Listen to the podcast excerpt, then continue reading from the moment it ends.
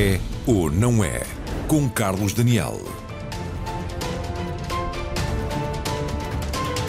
Boa noite e bem-vindos. Estão a começar quatro semanas de alta tensão no Brasil. As eleições não se resolveram no primeiro turno, como por lá se diz, e assim a volta decisiva é no dia 30 deste mês de outubro. A pergunta de partida já se colocava antes do domingo passado, mas agora é mesmo só uma em definitivo: Bolsonaro ou Lula da Silva. Lula teve mais 6 milhões de votos que o rival, mas Bolsonaro teve muito mais votos do que as sondagens anunciavam. E se é verdade que nunca houve um vencedor da primeira volta que perdeu na segunda, no Brasil, também é verdade que nunca um presidente a lutar por uma reeleição perdeu numas presidenciais brasileiras desde 85. Alguma coisa vai acontecer então pela primeira vez. Coloquemos todas as perguntas esta noite. Quem está mais perto de vencer? Como irá governar um país tão dividido? Que mensagens vão ser ajustadas para atrair eleitores que votaram noutros candidatos? Se haverá desde logo aceitação pacífica do resultado, qualquer que ele venha a ser. Todas as perguntas para colocar aos meus convidados desta noite. Desde logo o professor investigador Ricardo Marchi, estudioso dos fenómenos de extrema-direita no mundo. E aqui comigo em estúdio também três destacados jornalistas brasileiros. Daniela Pinheiro, colunista do UOL, foi também diretora da revista Época, está em Portugal há dois anos e meio, sensivelmente ao mesmo tempo em Portugal, do João Gabriel de Lima, jornalista e colunista do Estado de São Paulo, popularmente conhecido como Estadão. Ainda Carolina Ribeiro, também jornalista, como disse, correspondente da TV Cultura e há mais uns anos em Portugal, já vão sete anos, pelo que a Carolina disse há pouco, de, de, a viver em Portugal. Vão juntar-se ainda a nós o cientista político e investigador Andrés Malamud, também o diretor da Câmara do Comércio, que já estamos a ver na imagem, Comércio e Indústria Luso-Brasileira, José Manuel Diogo, e também daqui a nada o correspondente da RTP no Brasil, Pedro Saguerra, que vemos também igualmente já nesta altura. Cumprimentos a todos, obviamente dou as boas-vindas e agradeço a presença. E Daniela, dizia eu há pouco no, no arranque do programa, vamos ter sempre aqui uma novidade. Ou alguém não ganha um segundo turno tendo ganho o primeiro, ou um presidente não é reeleito. O que é que está mais perto de acontecer? Depois do que houve no, no domingo, eu acho que é muito complicado hoje a gente fazer um prognóstico. Né? Como você mencionou, as sondagens não foram. A, a, o, o, resultado não foi o que as sondagens colocaram. A expectativa havia já do lado da campanha do Lula uma, um já ganhou, um, um, né? uma, uma, uma ideia de que aquilo já, tava, já seria definido na primeira volta, por conta das sondagens também.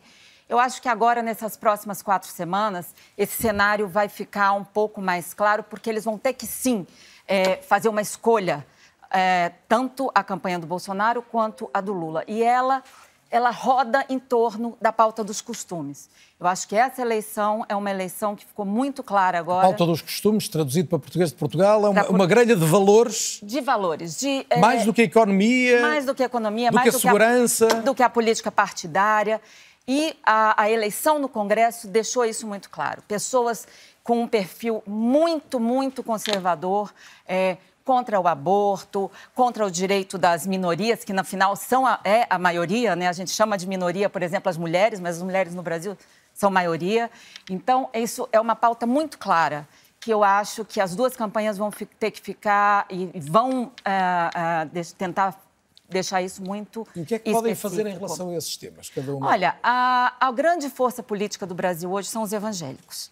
E essa força política. Estão muito mais próximos do Bolsonaro. Muito mais próxima do Bolsonaro. E a campanha do, do PT, a campanha do Lula, tem tentado se aproximar é, desse público. Talvez com muito atraso. Aliás, esse é um público que a gente tem muita dificuldade de falar com ele no Brasil, inclusive a imprensa. Mas o que a Daniela está a dizer então é que os, os resultados de domingo, aos seus olhos, indicaram uma força de Bolsonaro que não previa, é isso? Não, não se previa uma força. A, a, direita no Brasil, ela se provou muito mais organizada do que a esquerda, essa é a verdade. E ela foi organizada não na claridade, quer dizer, enquanto as pessoas estavam fazendo campanha e falando, e as sondagens e tal, que são as coisas claras, eu acho que essa estrutura do Bolsonaro, ela estava nas redes, ela estava digitalmente, como, como é uma herança de 2018. A pergunta é, não, não percebemos isso mais uma vez, né? Isso escapou dos, da, da, das sondagens, escapou da análise é, política, dos especialistas. E aí é, é, a, é, a, é a questão. João Gabriel de Lima, no, no, outro prato da balança, temos um Lula de largo espectro, que tentou trazer muitas sensibilidades partidárias, mas também de personalidades públicas do Brasil, logo para, para a primeira volta. Uh, tentou trazer uma mensagem mais inclusiva, mais conciliadora. Isto ainda dá para chegar mais acima, ou seja, para lhe garantir a vitória, ou há de facto neste momento uma, uma possibilidade muito aberta de qualquer um ganhar? Eu acho que é uma possibilidade aberta e o Lula ele ficou, o Lula e os petistas, eles ficaram com a sensação de derrota porque eles achavam que daria para ganhar no primeiro turno, ou na primeira volta, como diz aqui em Portugal. Porém, o desempenho do Lula foi muito bom. Ele teve 48% dos votos. É, foi a mesma, o, o, a, a, mesma porcentagem que ele teve em 2006, quando ele estava no auge da popularidade. Ele teve a maior votação de sempre, 57 milhões de votos. Ele conseguiu eleger, ele, eleger mais deputados do que na eleição anterior. Agora, eu acho que uma coisa interessante, né? Perguntou aí a respeito do agregar apoios, né? É, o melhor jeito de entender o Bolsonaro que está acontecendo no Brasil é o seguinte, né? O Bolsonaro ele postou nas redes sociais, na véspera da eleição, vídeos de apoio de líderes internacionais. Aqui de Portugal foi o André Ventura do Chega. É, da Espanha foi o Santiago Abascal do Vox, do Vox. Né? Então, pensemos em Portugal. A gente tem uma, um, um, sistema político que tem o PS, o PSD, centro-direita e centro-esquerda, há muito tempo lutando. Aí, de repente, vem o Chega e se torna a terceira força. Assim como o Vox se tornou terceira força na Espanha, lá, lá você tem os socialistas e, e o PP. Né? O, o que aconteceu nesta eleição, nesse domingo, foi como se o Chega, numa eleição, tirasse todos os votos do PSD, esmagasse o PSD e se tornasse a principal força da direita. Ou seja, o que aconteceu no Brasil é que a extrema-direita, ou a direita radical, como diz meu professor Ricardo Marque, a direita radical ela varreu praticamente. Com uma diferença é que no Brasil o centro-direita já não estava assim tão forte. É verdade que esta foi a debacle do, do PSDB como nunca se tinha visto, incluindo em São Paulo, mas já não era tão forte. Já não era tão forte, já, já, tinha, já tinha poucos votos. Né? Mas o que aconteceu com o PSDB? O PSDB perdeu o Estado que governava as sete legislaturas consecutivas, que é São Paulo. Mas, mas quem está em casa, e sobretudo os portugueses, porque também é uma, seguramente muitos brasileiros que nos estão a acompanhar com atenção e são cada vez mais em Portugal, como sabemos, já vamos a essa questão, uh, perguntam-se assim, mas então o Bolsonaro, depois da gestão eh, quase trágica da pandemia, das, das circunstâncias de dizer hoje uma coisa, poder dizer amanhã outra, de mudar o Ministro da Saúde a toda a hora, associadas às questões do ambiente, enfim, podíamos enumerar, enumerar aqui uma série delas, atrai o voto de 50 milhões de brasileiros porquê? Essa é a grande pergunta. Eu não sei responder essa pergunta. Eu acho que uma, uma resposta possível, é uma ótima resposta da minha colega Daniela, é a questão da pauta de costumes. O Brasil ele sempre foi um país muito conservador, é, o Brasil não se achava conservador, né? mas isso, isso apareceu, isso ficou muito claro agora. E uma coisa curiosíssima em relação a isso é: o conservadorismo moral, o conservadorismo de costumes, não é uma pauta original do Bolsonaro. O Bolsonaro nunca defendeu isso até recentemente. O Bolsonaro defendia basicamente volta dos militares ao governo, defendia que a ditadura militar brasileira não tinha sido tão ruim, defendia rearmamento da população e defendia que as ONGs não deviam cuidar da preservação ambiental porque elas atendiam a interesses externos. Então ele atualizou a mensagem em função do, do, da perspectiva eleitoral? Em função das redes sociais. A partir do ano de 2010, ele abraçou essa pauta que nunca havia sido dele e isso fez um sucesso tremendo nas redes sociais, no Instagram, no Facebook. E isso, isso é pesquisado, há pesquisa acadêmica sobre isso. Aí ele muda o discurso dele para se tornar um campeão de um conservadorismo moral religioso, que já era uma coisa forte no Brasil. Já havia evangélicos no Congresso na década de 90, na década de 2000, mas não, não tinha um líder. O Bolsonaro se colocou como esse líder verossímil e conseguiu. Ricardo Marchi, deixe-me lá pedir a um italiano que entre nesta discussão mais, mais brasileira, mas o Ricardo, a sua área de investigação é precisamente o radicalismo de direita. Que leitura é que faz, não só desta, desta atualização da mensagem de Bolsonaro e do efeito que ela pode ter tido, como deste contraste claro que há entre um país que vota muito em Lula, se calhar mais do que nunca tinha votado numa primeira volta, mas ao mesmo tempo mantém a possibilidade de eleger Bolsonaro e não há, porventura, duas mensagens mais antagónicas? Sim, vamos ver. Nós, eh, a partir de 2016, eh, as Américas entraram em peso no imaginário coletivo das direitas radicais ou do populismo de direita emergente no século, no século XXI. Nós já tínhamos tido um fenômeno do populismo de, de direita emergente na América Latina nos anos 90, muito ligado às receitas neoliberais, era o tal eh, populismo neoliber, neoliberal, mas que tinha rapidamente caído em desgraça né, com escândalos de corrupção, todos os problemas de governação que, que, que tinha tido. Em 2016, pelo contrário, eh, a eleição uh, de Donald Trump, Trump nos Estados Unidos da América e, e, de, e, de, de Bolsonaro, Bolsonaro eh, no, no, Brasil faz com que eh, essas duas personagens sejam eh, promovida pela imprensa internacional principalmente come eh, as duas bête noire eh, do, do, progressismo mundial. Isto faz com que eh, se torne um símbolo também por, pelos ataques que, que, que sofreram por, por parte da, do, dos mídias, da imprensa, da, da imprensa internacional e também dos, dos intelectuais, do meio acadêmico, eh, da, da, da, esquerda progressista mundial, se tornassem eh, símbolos de, de, polarização, da polarização que se deu na, na segunda década do, do, do século XXI. Também aqui, também aqui aqui na Europa, as direitas radicais europeias, ou as direitas em geral europeias, nunca olharam com particular interesse ao radicalismo vindo dos Estados Unidos da América, porque eram sempre franjas lunáticas, ou, dos, ou, do, eh, ou da América Latina. Mas o momento atual é qual? Entretanto, Trump perdeu nos Estados Unidos e Bolsonaro ainda pode ganhar, mas corre o risco, porventura maior, apesar de tudo, nesta altura, de perder no Brasil. Porquê? Sim, ehm, não, apesar de tudo, permanecem ainda duas, duas figuras de referência, exatamente porque são duas figuras que polarizam ainda as realidades políticas, quer nos Estados Unidos da América, quer eh, no Brasil. Ou seja, nos Estados Unidos da América, apesar de Donald Trump ter perdido, é, é ainda o, o protagonista das, da, da informação, espaço, da, espaço. daquele espaço e possivelmente das próximas eleições eh, eh, presidenciais. Né? Ainda não há um candidato alternativo ao Donald Trump dentro do Partido Mas, Republicano. Mas, ao mesmo tempo, Eu... a tradição dizia que um presidente americano era reeleito e que um presidente brasileiro era reeleito. O americano não foi e o brasileiro pode não ser. Sim, mas isto, isto do, do, ponto de vista do imaginário das direitas radicais, não, não, não, faz muita, não faz muita diferença o fato, o fato que tenha, tenha perdido. Aliás, eh, potencia ainda mais eh, o, a, a, capacidade deles de polarizar as cenas, as cenas políticas. Uh, Caroline, bem-vinda também. Caroline Ribeiro, já o disse, é jornalista correspondente da TV Cultura, está há sete anos em Portugal. O bolsonarismo é de facto mais forte do que muitos brasileiros imaginavam até o domingo passado ou, ou não a surpreendeu? Eu acho que sim, e veio para ficar, não é? Eu acho que a gente chegou no momento em que não resta nenhuma dúvida de que o que foi construído ao longo desses quatro anos do governo Bolsonaro é, como os meus colegas já disseram, uma pauta que prevalece no Brasil acima de tudo. Quando a gente olha para o Brasil agora, com os índices que nós temos de pessoas ah, passando fome, ou seja, pessoas que voltaram ao patamar da miséria e que passam fome. Um país que foi massacrado por uma gestão horrorosa de uma pandemia.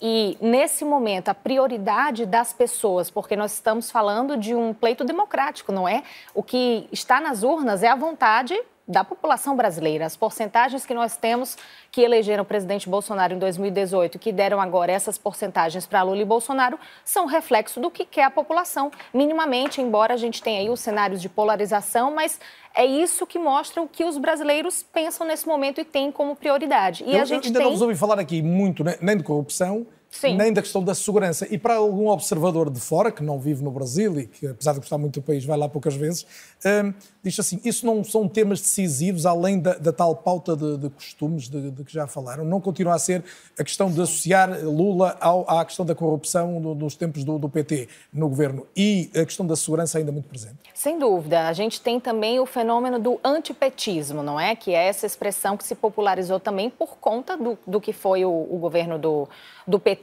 durante todos esses anos, culminando com o impeachment da presidente Dilma Rousseff, enfim, todas as investigações, suspeitas de corrupção que envolveram os governos do PT fizeram com que nascesse esse antipetismo, que é sim uma pauta muito forte. O bolsonarismo pega nisso, mas o bolsonarismo pega em primeiro lugar no que são os chamados valores.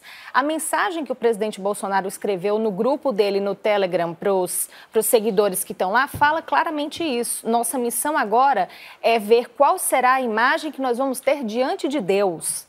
A nossa luta é evitar o mal. A primeira fala de Bolsonaro em reação aos resultados do primeiro turno, ali em Brasília, respondendo a perguntas dos jornalistas, foi: uh, eu eu esperava que ele estivesse um pouco mais festivo. Ele estava com uma cara muito sisuda, muito fechada, e ele disse: foi visto nas urnas que os brasileiros querem, querem uma mudança. mudança que não é boa. Isso é um mal essa mudança que os brasileiros querem é um analisar mais o que pode ser a mudança chega, de discurso. Mas exatamente. eu queria só perguntar-lhe mais isto, porque uh, decordo do, do que acabou de dizer. Olhamos muito para Bolsonaro e para a mensagem Sim. de Bolsonaro, mas Lula passou dos 31 milhões e qualquer coisa de votos da Haddad há quatro anos para mais de 56 milhões.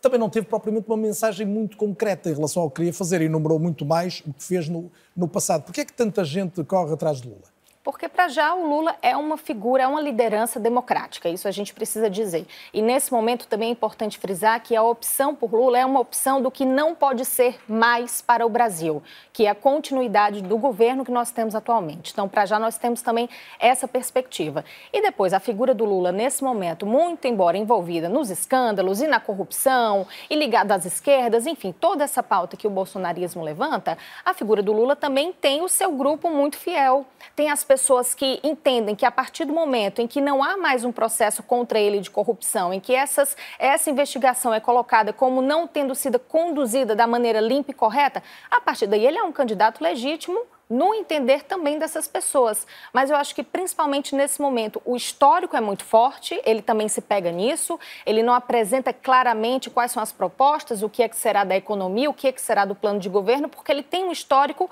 que é positivamente uh, colocado nesse sentido. Lembrem-se do que foi o Brasil conosco, comigo Lula, com o PT, nós teremos esse Brasil Essa foi de a novo. mensagem Essa foi uma mensagem também muito clara dele. Primeira campanha, vamos ver como será o como serão os próximos tempos, já, vamos, oh, já vos vou pedir o vosso olhar sobre isso, mas juntava a esta conversa o Pedro Saguerra, o correspondente da IRTP no Rio de Janeiro, que tem vivido a realidade brasileira por dentro ao longo dos últimos anos. Pedro, antes de mais, um, um abraço para ti uh, e obrigado pela tua disponibilidade para estares connosco esta noite. Uh, passaram dois dias, já muito se disse, muito se escreveu, já ouviste aqui uma série de leituras. O que é que sublinharias como mais surpreendente do que aconteceu no, no domingo passado? Eu creio que perdemos o contacto com o Pedro Saguerra precisamente boa noite, no momento Carlos, em que ele ia falar. Já eu, te estamos a ouvir de novo. Sim, sim, Pedro, agora. Bo, bo... Ah, muito bem. Antes de mais, boa noite, Carlos, boa noite a todos. Eu destacaria realmente o que já aí foi dito. Foi o resultado de uh, Bolsonaro, um resultado que não era esperável. Uh, nós tivemos durante três, quatro meses as, sondagens, os estudos de pesquisa. Pedro, nós estamos com, com, uma ligação perturbada, primeiro com a imagem, agora com, com o som também. Vamos, vamos retomá-la dentro de, de, instantes, seguramente. Vou pedir que se refaça esta chamada, esta videochamada para o Brasil, para o Pedro Saguerra, e aproveito para juntar à conversa também o José Manuel Diogo, que é o diretor da Câmara de Comércio e Indústria Luso-Brasileira, colunista semanal também do jornal Folha de São Paulo, português, junta-se a nós a partir de Coimbra. A RTP tem esta facilidade de poder juntar pessoas a partir de vários pontos do, do país. Uh, José Manuel, boa noite e bem-vindo. Um, ouvi ontem num, num, outro canal dizer que a percepção é uma coisa, a realidade é outra e que verdadeiramente as sondagens só se enganaram com Bolsonaro. Por que é que diz isto? Porque verdadeiramente só Bolsonaro é que estava escandalosamente fora da margem de erro. Há hoje, há hoje o resto estava entre os 2%, quer, quer os dois candidatos que ficaram mais distantes, quer o candidato Lula da Silva, que tem 48, mais de 48%. As sondagens dois, davam 2% de margem de erro, dois para cima, dois para baixo, estavam lá perto. Há realmente um, muito voto que está uh, mascar, muito voto, muitas, muitas pesquisas que estão mascaradas e que uh, muitas, muitas pesquisas envergonhadas. Uh, hoje, os institutos de sondagens desdobravam-se em, em, em, dar justificações, como a matriz da, já é antiga, não houve censos em 2020 e, portanto, os, os, os, níveis etários, as, uh, a sociedade não estaria bem representada. Mas eu acho que acontecem mais coisas em relação a isso. Uh, esse, esse, essa vergonha que, que pode ser uma causa fundamental para quando as pessoas são perguntadas, ela baseia-se, na minha opinião, em duas coisas. Uma, já referida aqui, no forte apelo evangélico e na forte ligação evangélica nas periferias que existe entre o, o, governo e entre os pastores e entre toda essa malha que é de gente pobre, de gente simples, mas que tem uma ligação muito forte à Igreja e uma ligação muito forte a esse grande partido político que hoje é o, a Igreja Evangélica no, no, Brasil e onde há claramente indicações para que as, as, as pesquisas, e foram centenas de pesquisas que foram feitas, não fossem dadas indicações certas. Isso corria nas mídias sociais. Essa é uma coisa. A outra. Uh, minha opinião é que o, existe um apelo uh, uh, libertário do bolsonarismo aos eleitores. Uh, e isso é, é, para mim que vivo metade do meu tempo em São Paulo. Libertário em que sentido, Zé? No sentido em que uh, o, o, bolsonarismo empresta uh, aos seus apoiantes uma espécie de uh, tudo é possível, uma espécie de uh, poder cruzar a lei, uma espécie de nós, nós se cumprirmos a nossa parte e se formos tementes a Deus, nós podemos desafiar a lei, estar em cima do muro, podermos ter opiniões que são contrárias àquilo que é vigente, podemos ser antifeministas, podemos ser contra o aborto. Desde que nós respeitemos Deus, tudo está bem desde que nós uh, sejamos temente, uh, tementes a Deus, e daí a mudança do discurso dele. E, isso tem um forte apelo libertador, e esse forte apelo libertador é, para mim, uma das, uma das razões uh, deste eu não lhe chamaria uh, fascismo nem uh, direita radical, porque é, um, é, um, é, um, é uma direita própria de costumes, é um, nem sequer é um conservadorismo, é uma, é um, é uma lógica tropical. Uh, eu quando digo tropical não é porque, porque, porque é só porque não se adapta, porque não encaixa nos cânones da Europa. Esse apelo que vem do próprio poder e que nos diz que nós podemos não respeitar a lei, ele tem um apelo fortíssimo uh, junto, dos, junto dos eleitores. E, e, e, nele reside muito, muito deste. Mas que é uma coisa, de, de, alguma forma, que é indizível. Eu não vou dizer que gosto de quebrar a lei, mas, de alguma forma, o meu líder diz-me que nós podemos fazer isso. Podemos não tomar a vacina, podemos, podemos, não, podemos não respeitar a igualdade das mulheres, podemos ser contra o aborto. E é uma pauta, uma lógica que em alguns setores do Brasil faz muito sentido e é verdadeiramente uh, desmobilizadora e desestruturante daquilo que é uh, a lógica tradicional das democracias. Daniela Pinheiro. Há uma coisa que eu acho muito importante a gente pontuar também para esses próximas, para essas próximas semanas é que o Bolsonaro segue no poder com a caneta na mão. Né? Então, uma das coisas, por exemplo, que ele já, já, já disse, que está se, se colocando, é que ele vai é, antecipar a, a, distribuição do auxílio emergencial, que é uma ajuda que se dá hoje à população, para uma data antes das eleições, um pouco antes. Em vez de virar o mês para novembro, daria antes do segundo turno.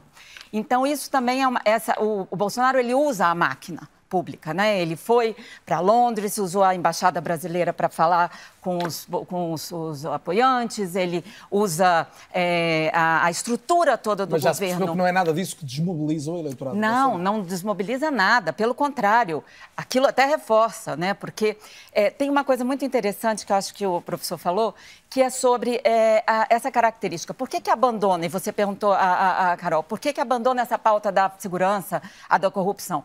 Porque há também um guião populista que ele é muito centrado nessa, nessa, nesse é, é esse tripé de costumes, de valores, né? A, a, Meloni na Itália foi isso, né? Quer dizer, falar de pedofilia, falar de, de aborto, falar de é, dessas teorias, né? Ela falava, inclusive, que raio laser pro, é, Já lá vamos à Itália. Agora volto, volto ao Brasil. João, se eu não conseguir o contacto com o com o Pedro Sá Guerra, já lhe deu a palavra, senão vou tentar agora ver se o Pedro entra, agora já nos voltamos a ver. Pedro, mais uma vez, boa noite e bem-vindo. Uh, discorrias há pouco sobre a, a, surpresa maior que tinha sido, de facto, não, uh, não o facto de Bolsonaro, obviamente, ficar em segundo, mas ter chegado bem acima de 40%, que poucas sondagens uh, lhe davam.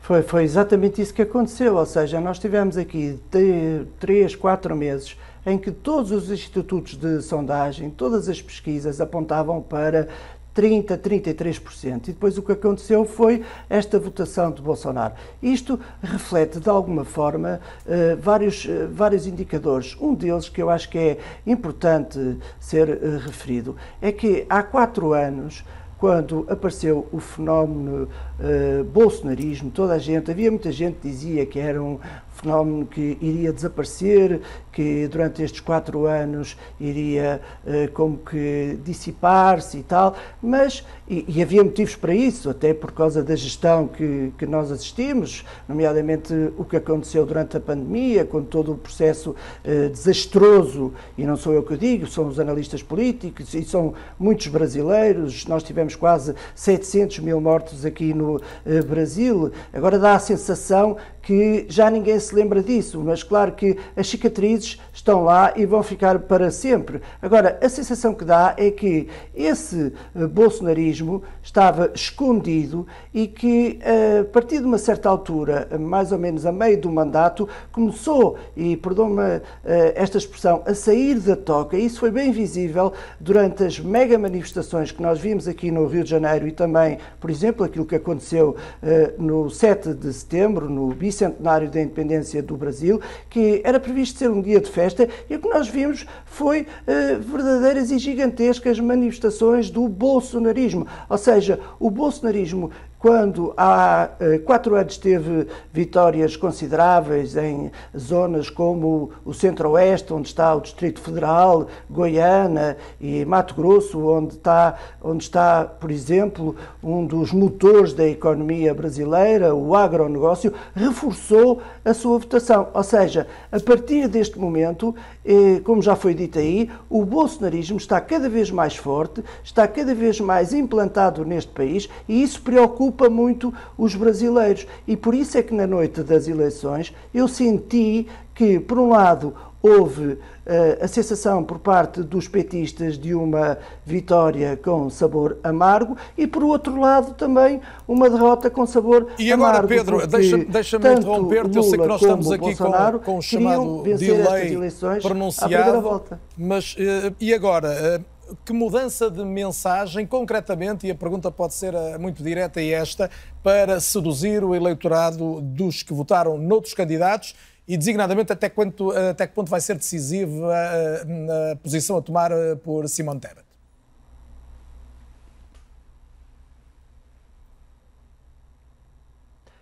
Essa é uma das questões que está colocada em cima da mesa e que está a ser analisada, por exemplo, hoje. Nós hoje já tivemos um, o apoio, uh, não direto, mas o apoio do partido de Ciro Gomes. Ciro Gomes já uh, referiu que vai apoiar a candidatura de Lula da Silva. Nunca referiu o nome dele, mas fez questão de o dizer que o seu partido está e vai estar ao lado de, um, de Lula da Silva. Em relação a Simone Tebet, há uh, indicações que ela poderá apoiar Lula, mas que uh, terá resistências no seu partido. E isso vai ser uh, talvez a grande dúvida que há neste momento, porque se nós formos ver, há uh, 7% de.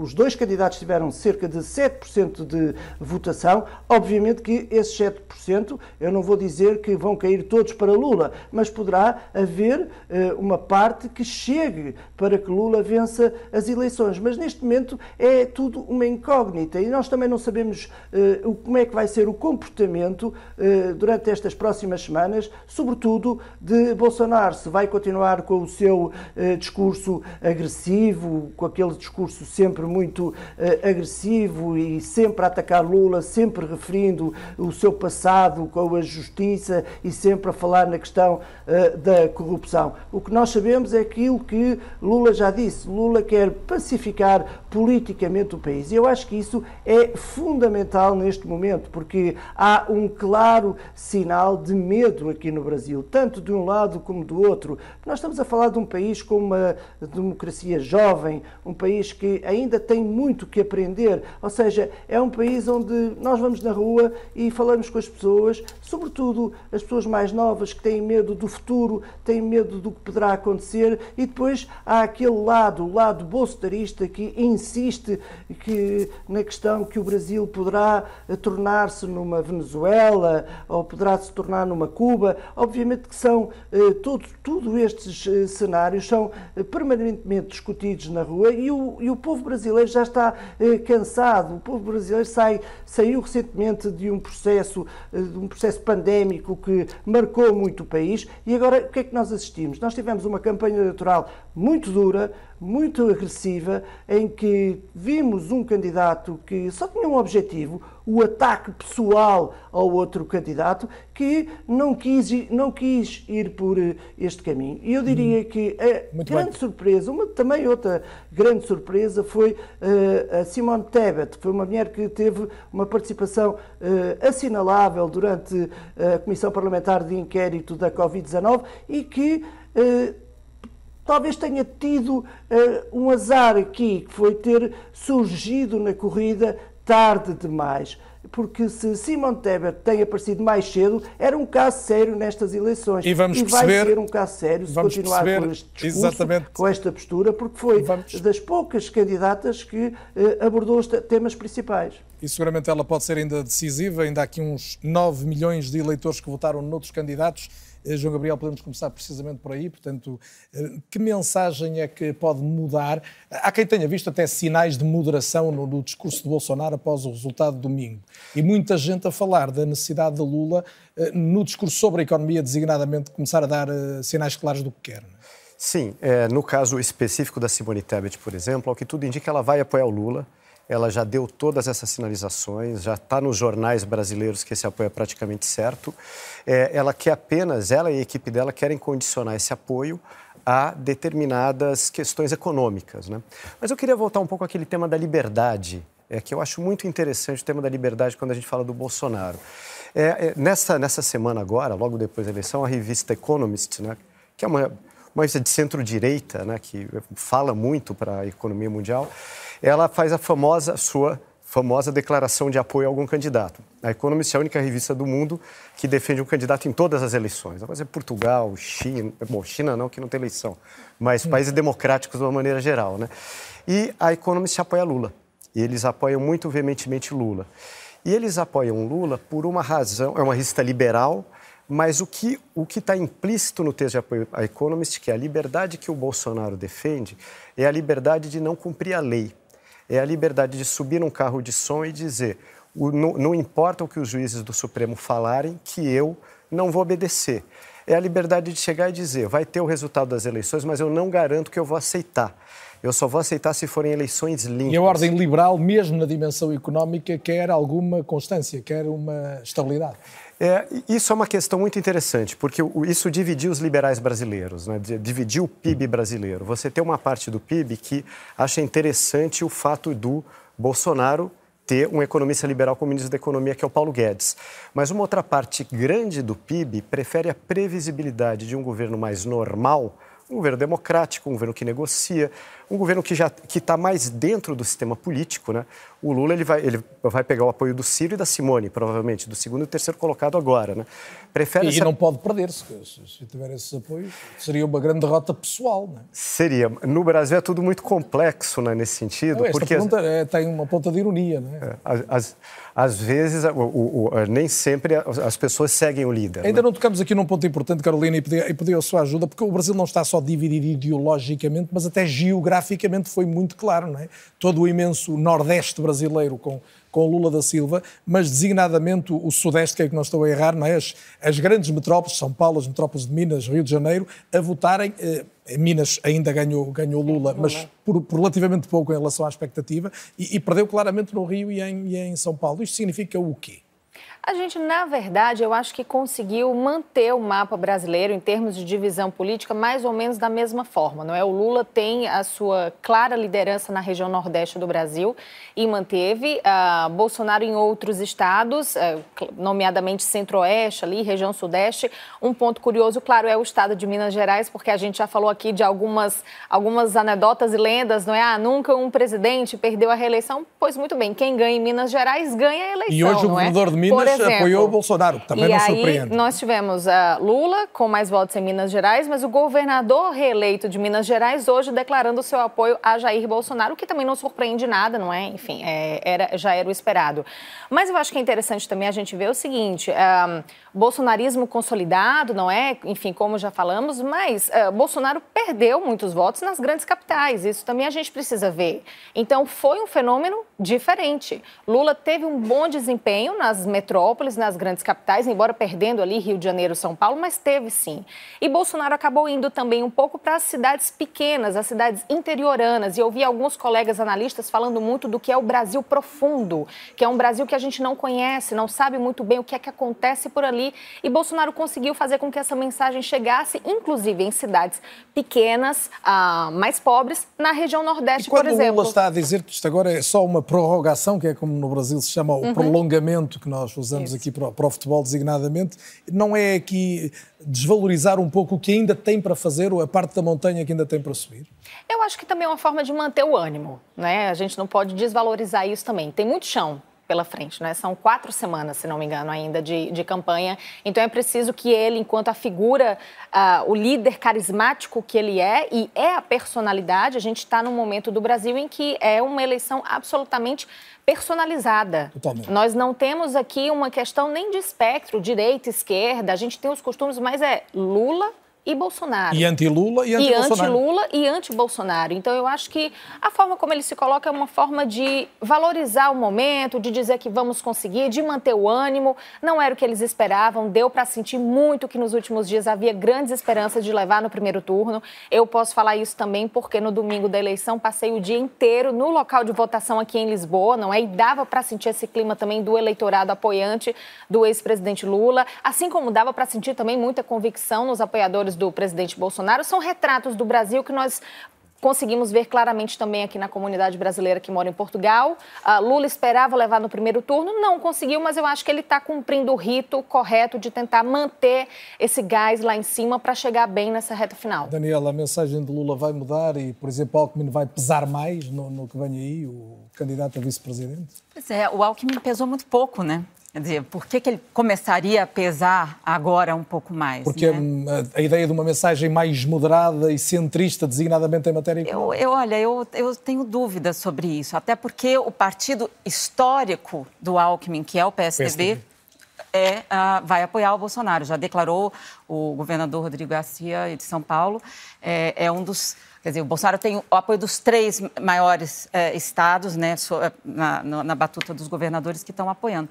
Eu acho que o Alckmin, ele, na verdade, ele simboliza ali um pouco da, do que a gente estava falando antes, dessa debacle, né, ou sei lá, dessa morte quase do PSDB, que foi, que é, que é, não é inesperada, mas é, é, assim, é quase. Não deveria acontecer numa democracia, né? Quer dizer, a gente está vendo que é isso. Essa eleição, é a ilusão do centro do, do essa, espaço da moderação. Essa eleição vira uma coisa de culto de personalidade, né? Duas pessoas, focada em duas pessoas, e nada, e não tem matizes, né? Não tem uma coisa.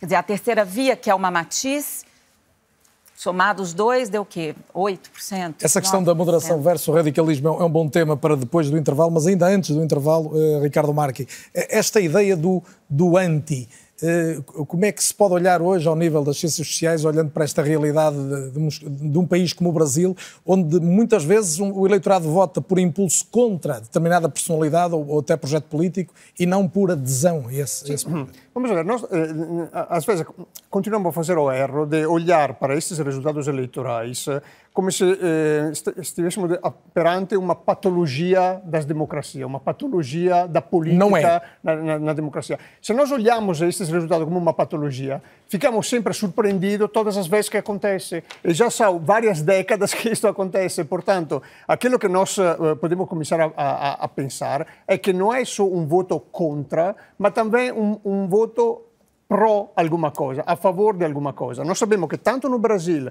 come nos Estados Unidos, por exemplo, ehm, discurso populista desses dois candidatos era populista em que sentido? Era populista no sentido, atenção, que aqui há um povo eh, virtuoso americano, um povo virtuoso brasileiro, eh, cuja soberania foi raptada por elites corruptas. A elite corrupta de Washington. O discurso tradicional do, do, populismo. É representada por Hillary Clinton, do populismo de direita. De direita. Né? Porque hum, neste momento falando do, do, populismo de direita.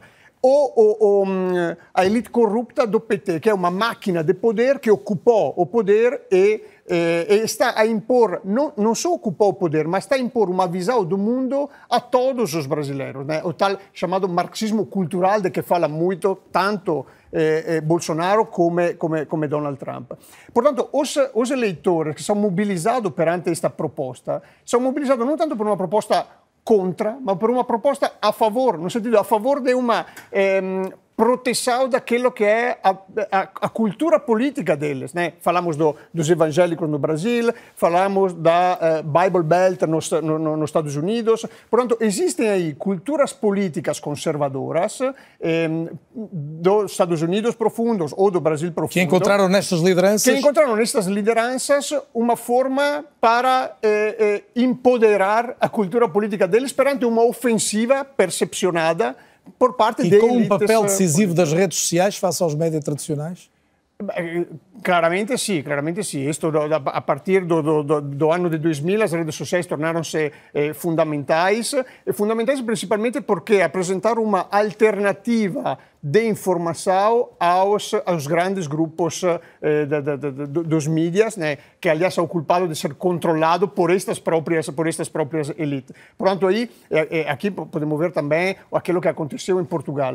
Eh, por exemplo, as redes sociais brasileiras foram extremamente importantes para a mobilização de, eh, e a politização de parte da direita portuguesa que foi a beber estas novas clivagens eh, exatamente aos youtubers brasileiros. Eh. Eh, são materiais políticos produzidos eh, no Brasil, não só no campo evangélico, evangélico, mas também no campo conservador. Os brasileiros produzem muito nas redes sociais. E isto passou rapidamente para, para Portugal, onde, na, na, na verdade, a direita portuguesa não estava ainda muito ativa nesta produção de, de, de conteúdo. E aí eh, mobilizaram, mobilizaram muito esforço. Portanto, não é uma patologia, mas é umas formas de polarização eh, normal das democracias do século XXI.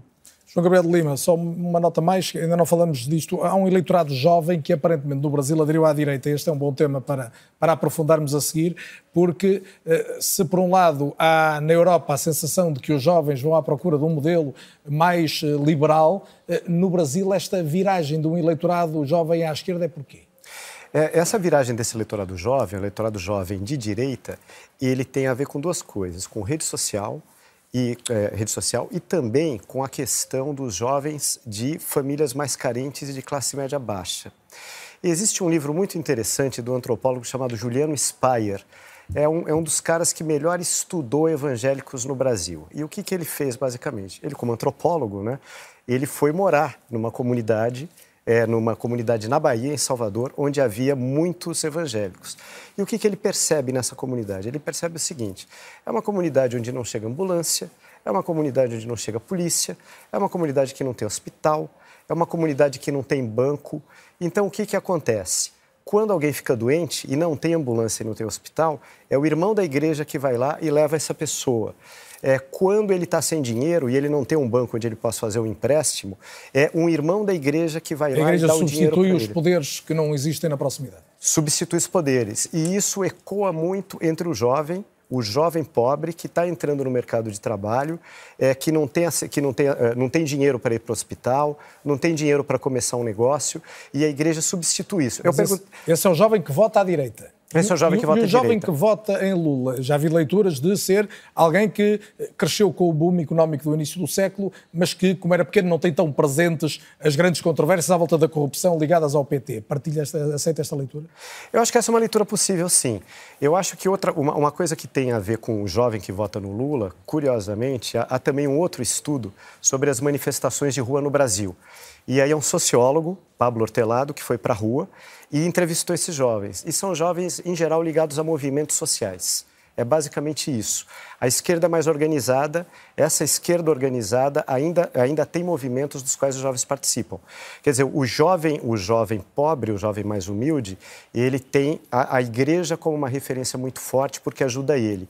E o jovem de esquerda, em geral, é um jovem até mais rico do que esse jovem de direita, é aquele que fez um colégio progressista, entrou num movimento social, entrou num movimento por uma causa, como a causa é, é, que, tem, que pode ter a ver com costumes, pró-aborto, é, pró-diversidade é, de gênero, e ali ficou. Ou, ou mesmo o ambientalismo, que é uma causa muito forte no Brasil.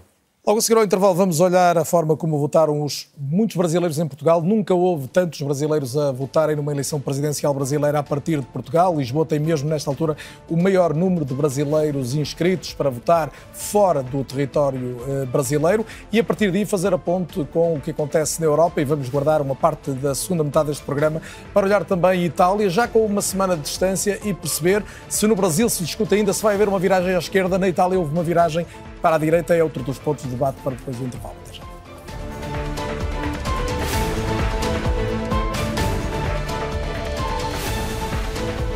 Boa noite e bem-vindos de volta ao É ou Não É. Discutimos esta noite os resultados da primeira volta das eleições no Brasil, eleições gerais e primeira volta das presidenciais.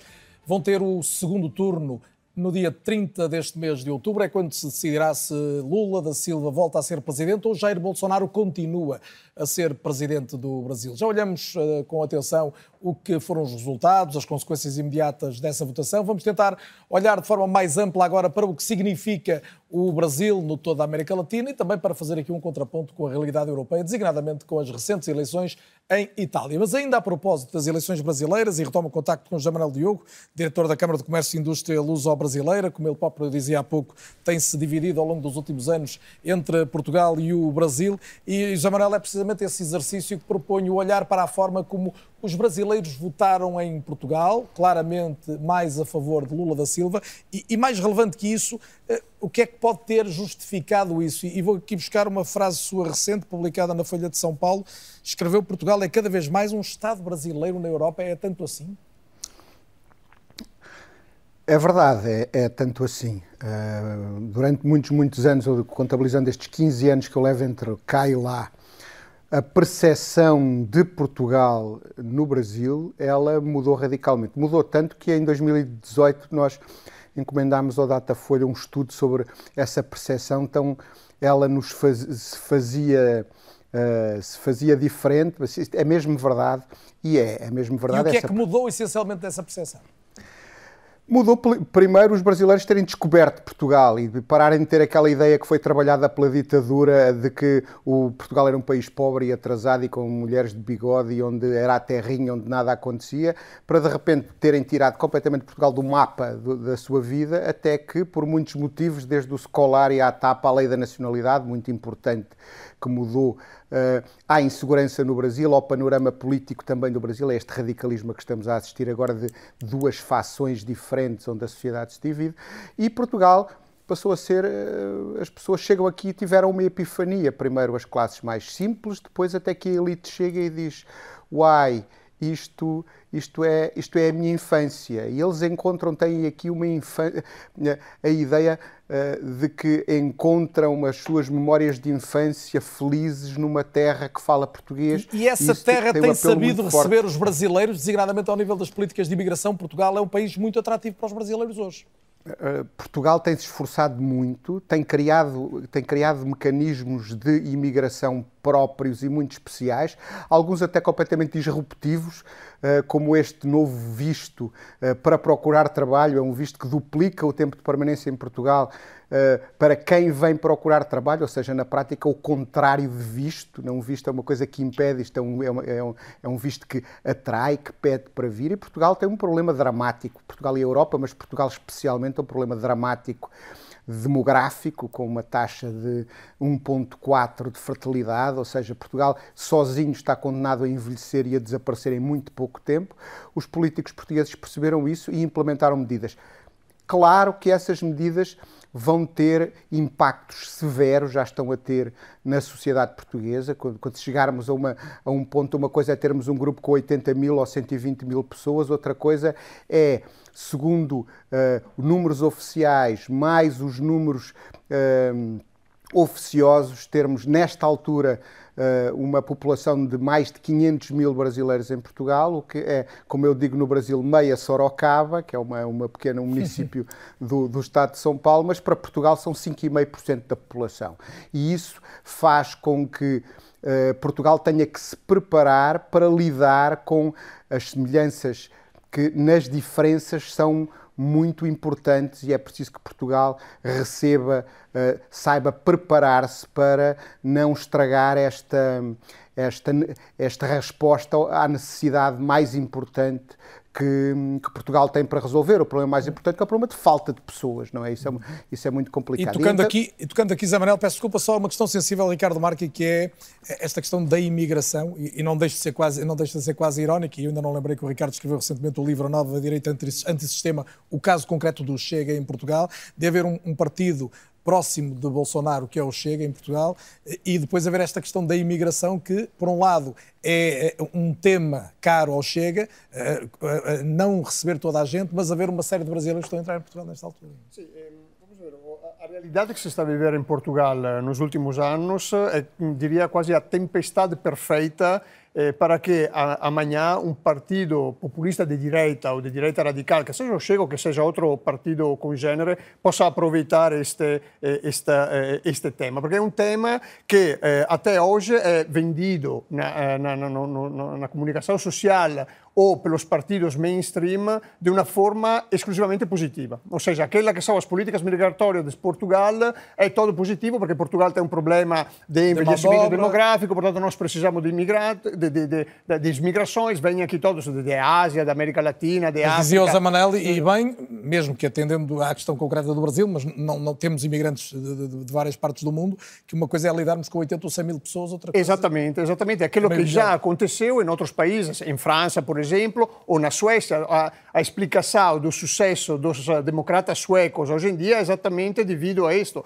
Por muitos anos, os partidos mainstream, social-democrata e os moderados de centro-direita, eh, eh, promoveram este modelo multicultural de uma forma acritica e mantiveram o tema fora do debate político. Né? Ma eh, o tema e, e autonomamente no, de, no, debate político. Portanto, em Portugal, Portugal está a seguir exatamente os mesmos passos que outros países da Europa Ocidental eh, eh, já, já, já seguiram. Portugal hoje em dia é eh, um, está-se a tornar uma plataforma giratória, nós sabemos, de eh, redes também ilegais de imigração, de imigrantes que vêm aqui rapidamente, podem conseguir a nacionalidade, portuguesa, a nacionalidade portuguesa, mas não para ficar aqui, para sair e, e, e ir para a Europa. São todos eh, eh, ingredientes que no médio e longo prazo podem facilitar um discurso de direita. Atenção, o partido Chega, que tem posições eh, eh, bastante eh, claras sobre o tema da imigração, mas apesar de tudo, comparativamente com outros partidos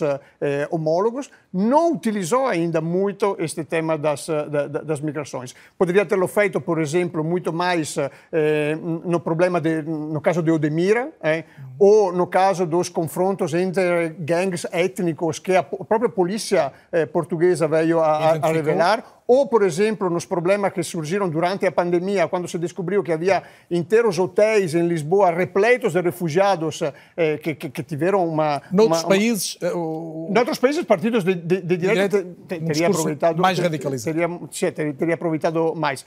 Portanto, eh, em Portugal, o caminho pode ser aquele porque os ingredientes estão todos aí comparativamente àquilo que já aconteceu em outros países uh, europeus. A proposta para esta segunda parte era olharmos de facto uh, de uma forma mais ampla e é para isso que chama a conversa, agradecendo muito a presença de Andrés Malamuda, investigador no Instituto de Ciências Sociais da Universidade de Lisboa, professor com aulas em diversos países, Argentina, Brasil, Espanha, Itália, México e obviamente Portugal. Andrés, Boa noite, é um gosto tê-lo no Não é ou Não é. O Andrés é, é, sobretudo um estudioso da realidade da América Latina.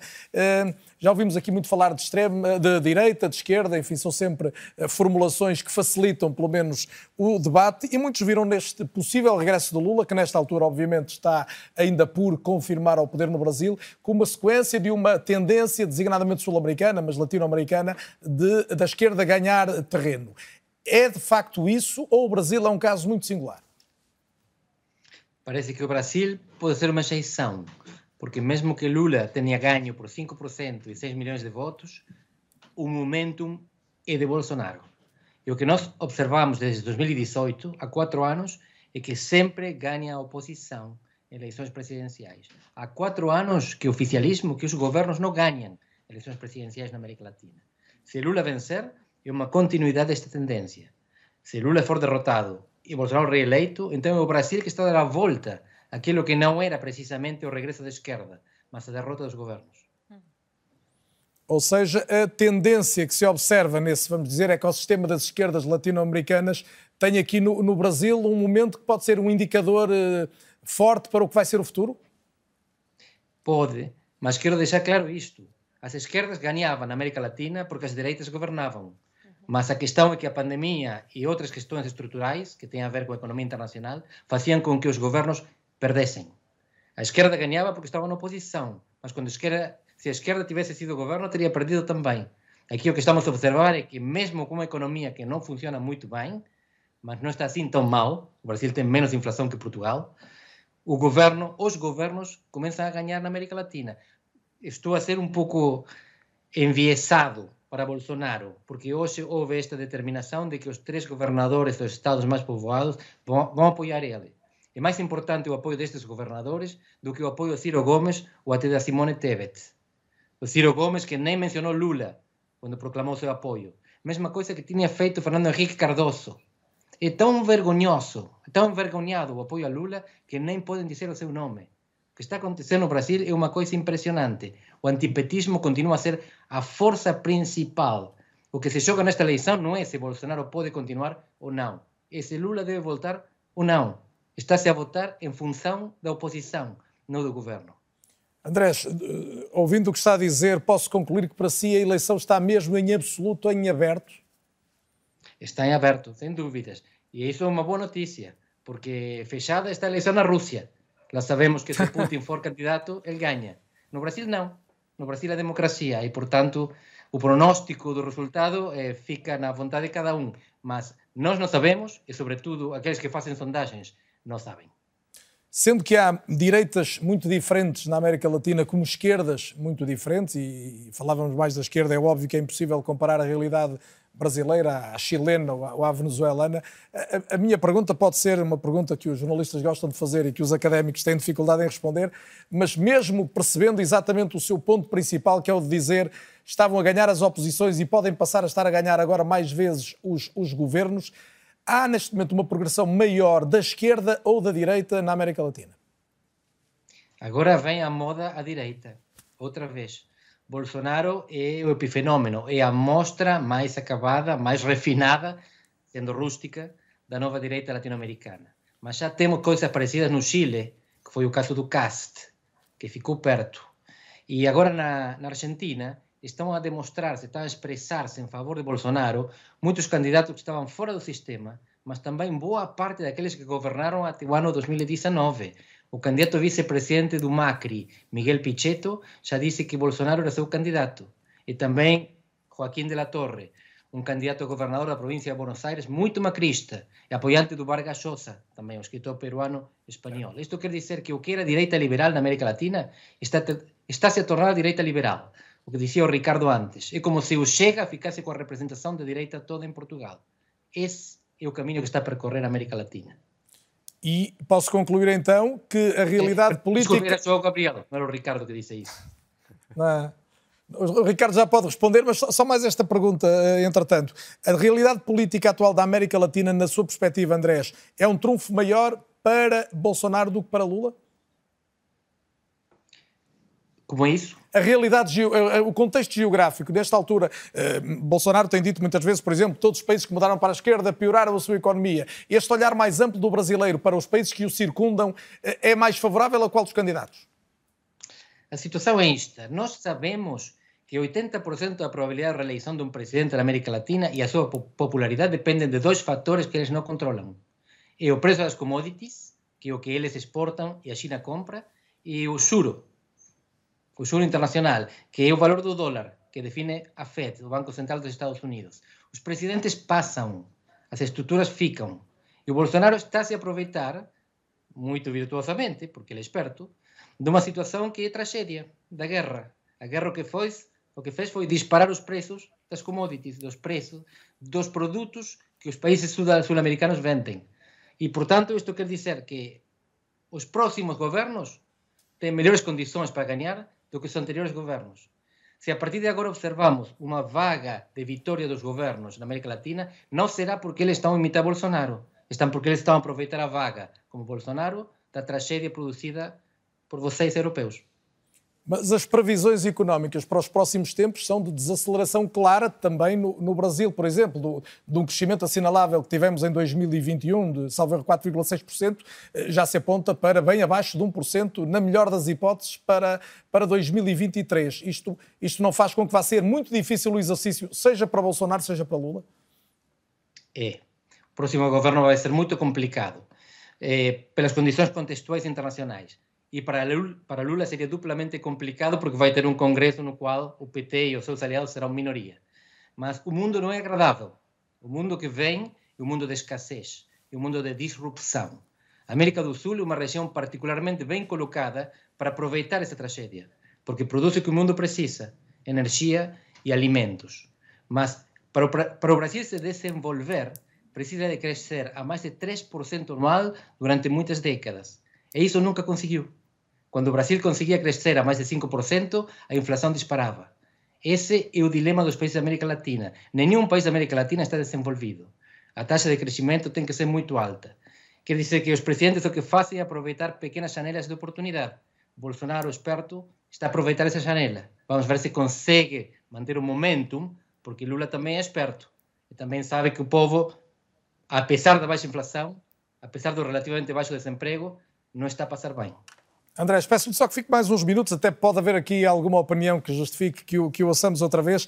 E, e, e Carolina, uh, acentuávamos aqui, ouvindo, ouvindo o que dizia o Andrés Malamud, que um, há aqui um, um, caminho das pedras para fazer pelo próximo uh, governo brasileiro, seja liderado por quem for, e que para Lula, porventura, é mais difícil. O, o que Lula fez e de que se vangloria nesta altura de ter conseguido fazer, será muito difícil de replicar nas condições que, que se prevêem para os próximos anos. Sim, o cenário é completamente diferente no Brasil e no mundo, não é? A gente está vivendo uma era completamente interligada em todos os impactos possíveis que acontecem, enfim, por conta da, da guerra que vive-se aqui na Europa no momento, o contexto na América Latina também, mas é um cenário totalmente diferente do primeiro cenário que Lula encontrou quando foi eleito presidente e promoveu todas as reformas, todas as mudanças e atingiu os, os índices que atingiu, não é? A gente tem um. Mas um essas primeiro... medidas sociais precisam de dinheiro que as, que as sustentem. Exatamente, precisa de dinheiro. E nesse momento, como, como bem falou o professor Andrés, a, a gente tem já uma formulação de Congresso também diferente, não é? Claro que as alianças podem ser feitas, mas pensando nesse momento num possível novo governo Lula, ele vai ter que ser ainda mais esperto do que é, também como foi dito aqui, para saber construir essas alianças, principalmente com o tal do centrão que a gente fala muito no Brasil hoje em dia. O Centrão, claro, é um, um grupo de partidos que vai para onde melhor lhe convém. Então, primeiro, a gente precisa deixar isso muito claro. Nós temos o partido do presidente Bolsonaro, com a maioria dos deputados, por exemplo, agora é, cresceu o número de deputados, mas a gente não pode esquecer também que o próprio PL do presidente Bolsonaro, até então, era um partido que pode muito bem ir para o lado do governante que manda no momento. Então, assim, ele vai ter que construir novas alianças dentro, caso tenha essa oportunidade agora, para poder viabilizar o que quer que tenha que ver pela frente. Ricardo, esteve a ouvir com atenção o Andrés, o que é que tinha vontade de lhe responder há pouco? Eh, acho que nesta, nesta relação entre Europa e América Latina, eh, as direitas radicais entre Europa e América Latina, um dos pontos mais importantes é que, de fato, eh, já há alguns anos a Península Ibérica está a olhar com muito interesse a, a América Latina. Em particular, o partido espanhol Vox eh, protagonizou um movimento eh, de resposta eh, a, estes, a estas alianças das esquerdas radicais latino-americanas. Na América Latina, no princípio dos anos 90, foi fundado o, o Foro de São Paulo, exatamente por Lula da Silva e, e, e, Fidel Castro, mas depois juntaram-se outros movimentos de, de, de, esquerda radical. E nos últimos anos, Abascal fundou o tal Fórum de Madrid, exatamente uma resposta eh, para travar o marxismo eh, na, América Latina, portanto, aliança com os partidos de direita latino-americanos, mas também em função de eh, eh, bloqueio da, da, da influência eh, marxista na, na, na, Península Ibérica. É, é interessante ver como dentro deste projeto eh, do Fórum de Madrid eh, aderiu também o Partido Chega de, de, de, Portugal, ou seja, o Brasil também é um, um alvo deste Fórum, Fórum de Madrid e, portanto, Portugal entra nesta, nesta, nesta questa logica. Eh, André Ventura assinou a Carta de Madrid, que é o primeiro passo do Fórum de Madrid, quando Abascal veio aqui a Lisboa por ocasião das eleições autárquicas eh, de 2021. Eh, portanto, a Península Ibérica está muito mais virada também para a experiência eh, brasileira que não outras direitas radicais europeias que têm menos interesse eh, em, em, relação à América Latina, apesar do facto que, como já foi, foi, foi, foi dito, o Viktor Orban foi um dos líderes europeus que felicitou, felicitou augurou uma, uma boa, uma, uma boa sorte Bolsonaro. A, Bolsonaro. A, a, Bolsonaro. E é dos mais próximos ainda dos que restam no, no, no, poder. João Gabriel, eh, quando houve esta leitura muito, muito lúcida, eu diria, do, do Andrés Malamud sobre, e estou a dizer o João, mas também queria ouvir a, a Daniela, um, de facto é, há um enquadramento Uh, quase uma, uma, corrente que num tribunal favorece quem está no poder e no outro quem está nas oposições. Sim, e uma coisa muito curiosa quando a gente olha para a eleição brasileira eu vi aquele mapa que vocês eh, colocaram aqui no fundo, né, que tem um monte de países vermelhos e o Brasil é um país azul, né? É ainda pelo menos azul nesta altura. Nesse momento é azul, e é né? é aberto. E o, e, o, e o presidente Jair Bolsonaro, na campanha dele, na campanha eleitoral, Aí está o mapa. Esse mapa aí, né? Ele usa muito isso. É, e isso é um discurso muito comum às, às, direitas, né? Mas no caso do Bolsonaro isso é muito claro, que ele fala do Fórum de São Paulo e ele mistura, porque no, na América Latina você tem direitas autoritárias, Venezuela, Cuba, Nicarágua. Você tem direitas populistas, onde a democracia se deteriora, como o México, né? Que foi piorando a qualidade da democracia desde que o Obrador teve lá.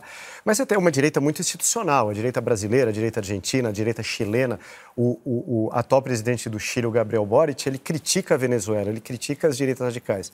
Mas no discurso do Bolsonaro, todos esses países são ineficientes economicamente e autoritários, né?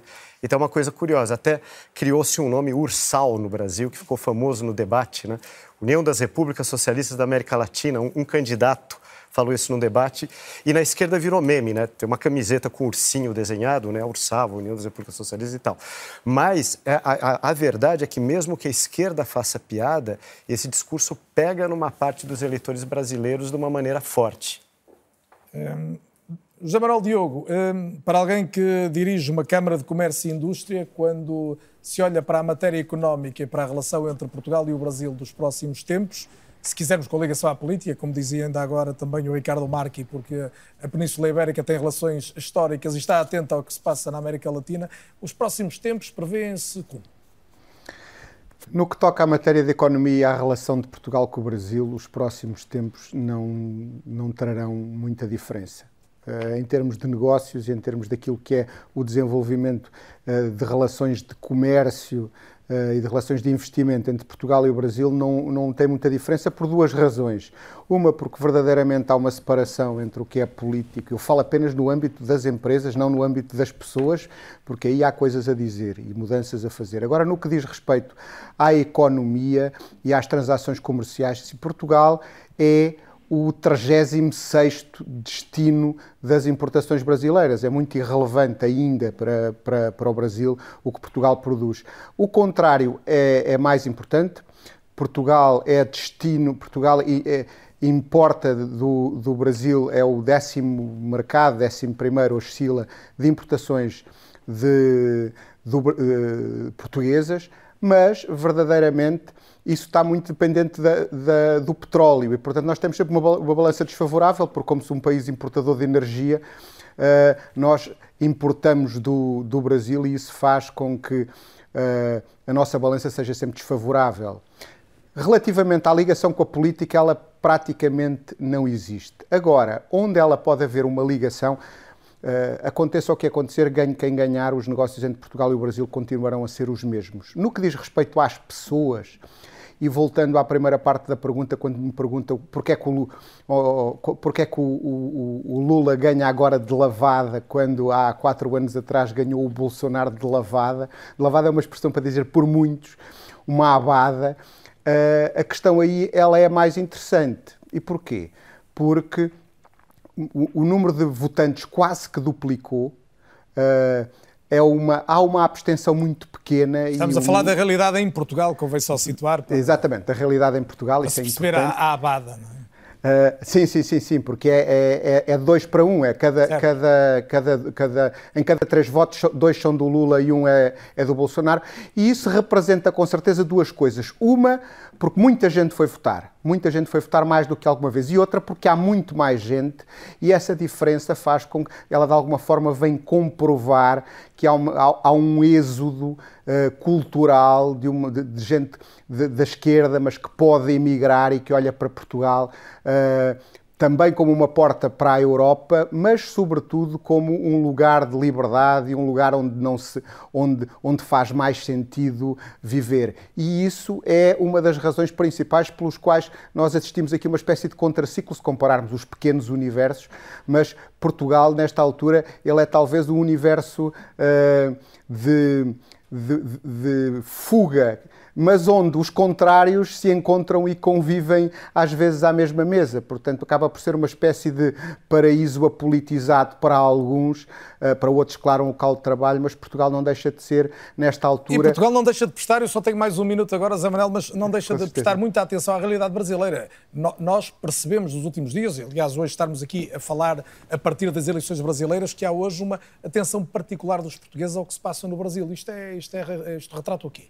Muito, muito rapidamente, isso retrata precisamente esta, até na lógica do que estamos a falar da política e de, há uma nova cidadania que assenta na língua, Uh, e a conectividade global, este mundo onde nós estamos todos ligados, faz com que nós possamos viver realidades que não são geográficas. Isso é uma questão que a democracia tem que resolver, porque neste mundo de decisão, de decisão descentralizada, como é que uh, as democracias vão sobreviver? Uh, e, sem sofrer estes ataques que sofrem de radicalismos, porque verdadeiramente as suas forças vivas elas existem não Uh, geograficamente não na mesma região, ou seja, mas o poder não acompanha esse, esse movimento. Essa é uma questão para a qual o futuro nos vai fazer olhar com atenção. Zé Manuel, muito obrigado. Andrés Malamud ficou connosco mais uns minutos, como lhe pedi, e, e a pergunta é muito genérica, mas, mas resulta até do que, do que ouvíamos agora. Há uma ameaça para as democracias ou não há nesta altura? É ou não fundamental que a democracia liberal seja defendida a, a várias latitudes? Aqui sim, retomo o que dice o Ricardo. A direita radical é un componente da democracia. A direita extrema non. A direita radical concorre dentro da democracia aceitando as regras da democracia. A democracia extrema, a direita extrema, a ultradireita, quer dar volta á democracia. O que é que nós estamos a observar nos últimos 20 anos? Que xa non há quase golpe de Estado. Agora, quando alguén quer facer alguma coisa contra as regras, non é o opositor que perdeu as eleições, é o presidente que gañou. Non é aquele opositor que vai buscar os militares, é o presidente que non quer ser deposto pelas urnas, pelo voto. E entón ese parecía ser o perigo no Brasil, porque era o propio Bolsonaro que dicía. Ele enfrentaba tres opções: a vitória, a prisão ou a morte. A derrota non estaba no seu horizonte. Agora xa non diz, porque pode gañar. A democracia permite que a direita radical se exprese. Mas isto é moito importante. Nós somos velhos, temos máis de 35 anos. Para nós, a direita foi sempre o establishment e a esquerda era a rebeldia. Hoxe é o contrário. O establishment é a esquerda e a cultura woke e a rebeldia é a direita. Temos que viver con isto, porque se não vivermos com isto, as democracias vão sofrer. Andrés Malamud, foi um gosto tê-lo neste É ou Não É. Muito obrigado pela presença. Havemos de repetir seguramente e com esta com este olhar que é absolutamente transversal que o, que o Andrés deixava agora sobre o establishment, a rebeldia, podemos juntar Itália a este cardápio de debate proposto para a noite de hoje e com isso juntar à conversa também a jornalista da RTP, eh, Fátima Marques Faria, e querendo ouvir muito o que o Ricardo Marque nos dirá sobre o país onde nasceu. Eh, mas Fátima, tu foste enviada especial, boa noite, bem-vinda, foste enviada especial da RTP às eleições em Itália. Há muito que segues, de resto, a política italiana com particular atenção. A vitória de Giorgia Meloni e dos Irmãos de Itália, os Fratelli de Itália, hum, resultou essencialmente de quê? Sendo que não foi surpresa, tendo em conta as sondagens, neste caso, as sondagens acertaram, foram-nos dizendo o que é que ia acontecer. Não é? Sem dúvida, não foi surpresa, eh, da mesma forma que também não é surpresa, não é a primeira vez que a direita e que um partido mais uh, pós-fascista, digamos assim, como a Aliança Nacional, por exemplo, que faz parte do governo, aqui a novidade é de facto ser este o partido um, que vai liderar a coligação. Mas se olharmos para os votos uh, de, de, domingo, há, há, duas semanas, e do, dos votos de 2018, um, a grande diferença é que há uma transferência de votos de outros partidos de direita para o partido de Giorgia Meloni. O partido de Giorgia Meloni na coligação de direita é o único que vence, é o único que ganha imensos eleitores. Se nós recordarmos, em 2018 o partido Meloni teve cerca de 4%, agora chegou aos 25%, ganhou 6 milhões de eleitores mas que foram transferidos de outras forças políticas. A Força Itália perdeu 2,3 milhões de, de, eleitores, a Liga muito mais, mais de 3 milhões de, de, de, votantes. Portanto, não é que a direita tenha crescido de forma exponencial ou foi uma transferência de votos de uns partidos para o outro. Mas daí decorre, decorre a pergunta olharmos... seguinte, mas, mas porquê então Giorgia Meloni e os Fratelli Itália e não, e não uma das outras forças? Por um lado, a, a questão da, da, novidade. Giorgia Meloni e o partido Fratelli d'Italia têm mantido uma, uma coerência de, de, de, estar sempre na oposição. Foi, por exemplo, o único partido que não eh, fez parte desse governo de unidade liderado por eh, Mário Draghi. Hum, depois, é essa questão que também já não é nova em Itália, que o eleitorado tem tendência a apostar em quem nunca esteve no poder. Portanto, de todo, e, e, e é só uma questão de olharmos para o painel de candidatos destas eleições, em quase todos os, os quadrantes, Uh, havia os cabeças de lista ou tinham sido já primeiros-ministros ou tinham sido vice-primeiro-ministro. Leta, uh, Berlusconi, Salvini, Di Maio, todos, todos eles. O único líder partidário que não tinha sido, que não tinha feito parte do governo, além do Carlo Calenda, era Giorgia Meloni. E é esse o benefício da dúvida que os italianos uh, dão. É isso que nós ouvimos na rua. Os outros todos já lá estiveram, ninguém nos resolveu a vida, ninguém melhorou a situação de Itália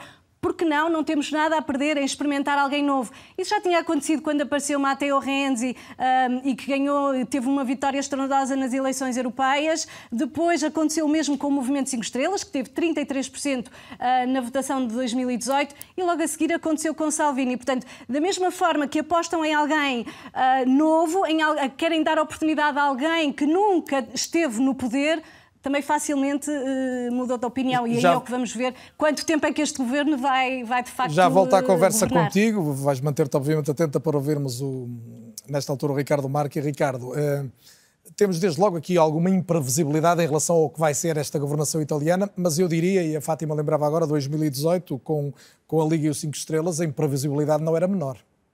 Sim, eh, vamos a ver, é, é verdade que nos últimos anos eh, a política italiana se caracterizou por uma grande volatilidade do, do, do eleitorado. Né? Os eleitores apostam muito, eh, mais que em partidos, principalmente em figuras carismáticas da política italiana, como, como foi bem lembrado, era o caso, foi o caso do Renzi primeiro, depois foi o caso do Beppe Grillo, depois Matteo Salvini, come tinha sido nos anos 90 o caso de, de, de Silvio Berlusconi. E, e perante eh, as promessas de salvação nacional que todos estes líderes apresentam e depois os casos resultados que conseguem, que conseguem eh, mostrar ao eleitorado, o eleitorado movimenta-se muito mais que não na primeira, na, na, na, primeira República Italiana.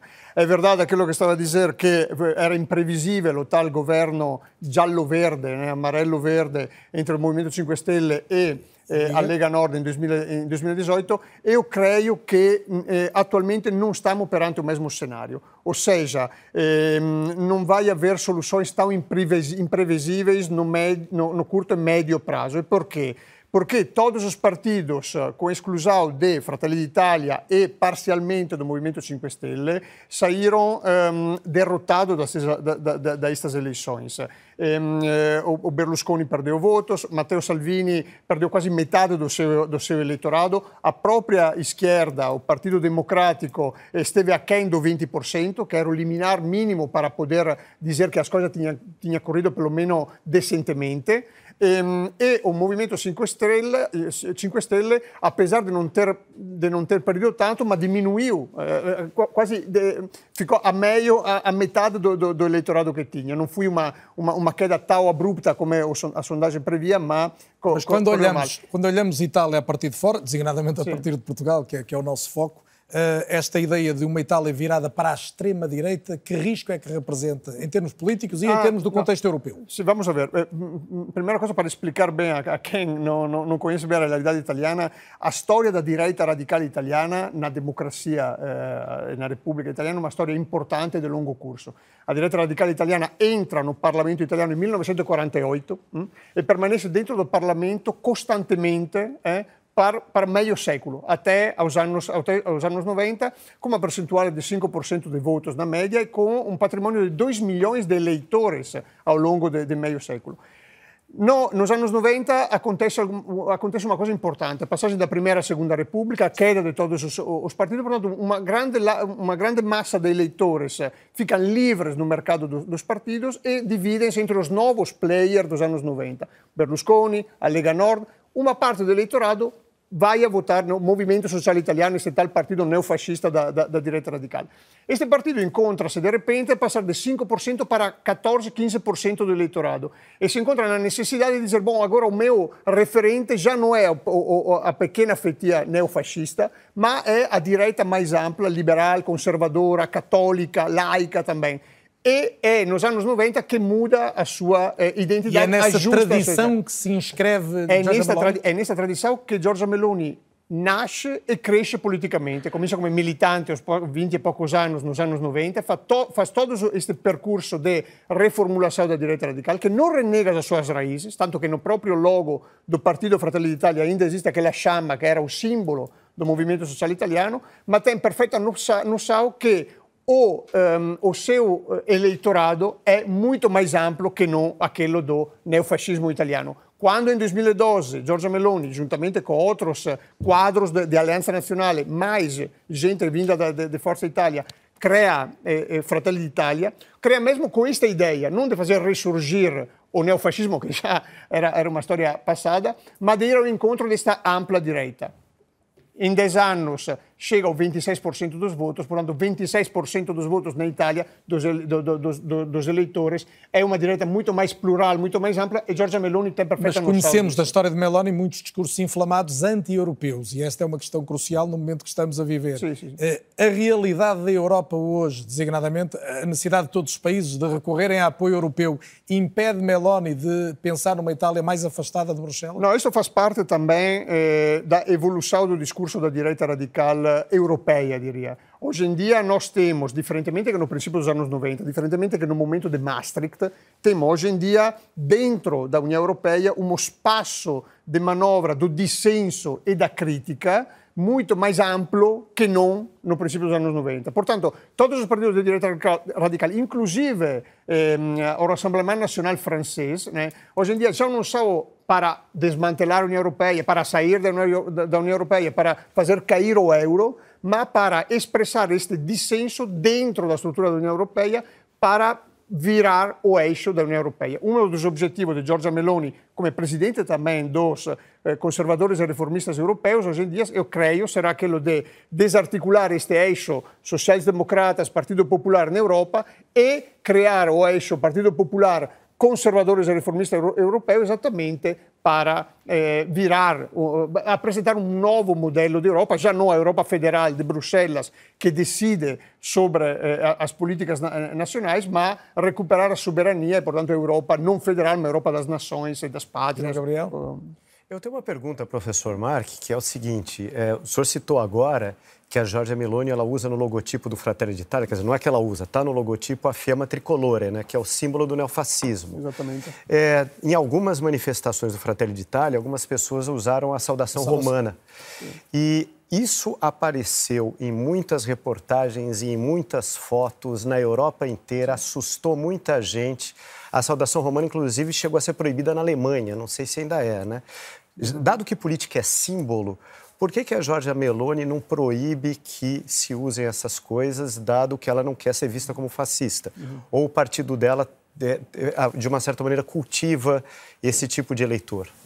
Sim, vamos ver. A Giorgia Meloni, no discurso que fez depois da, da vitória eleitoral, há uma, uma frase eh, muito rápida que diz: Nós agradecemos aqueles que hoje não estão aqui. Eh, eram os, os, os, militantes do movimento social italiano que, entretanto, tinham, morrido, né, mas que fizeram este percurso com, com a militância deles para eh, eh, garantir que o partido Fratelli d'Italia potesse conseguir este, este, este, este risultato. Pronto, ela non renega questa linea storica, questo passato storico. Ehm, agora, non fa parte di Fratelli d'Italia a iconografia neofascista. Não existem saudações fascistas nas manifestações de Fratelli d'Italia, come existiam, pelo contrário, nas manifestações do movimento social italiano e ainda eh, continuaram na Aliança Nacional, apesar de ser proibida também aí. Estas fotografias que eh, circulam são eh, eh, atitudes individuais de quadros importantes até de, de, de Fratelli d'Italia, eh, que até nem têm a capacidade depois de defender abertamente esta, esta, esta cultura política deles, mas para dizer, esta cultura política não desapareceu, permanece dentro eh, Fratelli d'Italia, mas é uma cultura política muito de, de uma componente reduzida, ma importante de, de Fratelli É uma fação não, hoje... Não podemos pensar que 26%, um partido a 26% tenha aquela cultura política. Portanto, Giorgia Meloni não, não, não, não tem aquela cultura política como indicativa do partido, mas não renega a existência daquela, Eu daquela tomo o contacto a Fátima Faria, até porque esta ideia que o, que o Ricardo Marques deixava agora, Fátima, não, não pode haver, li eu há dias, 7 milhões de fascistas em Itália, os que votaram em Meloni. Exatamente. Os, os 7 milhões que votaram em Giorgia Meloni não são, não são fascistas.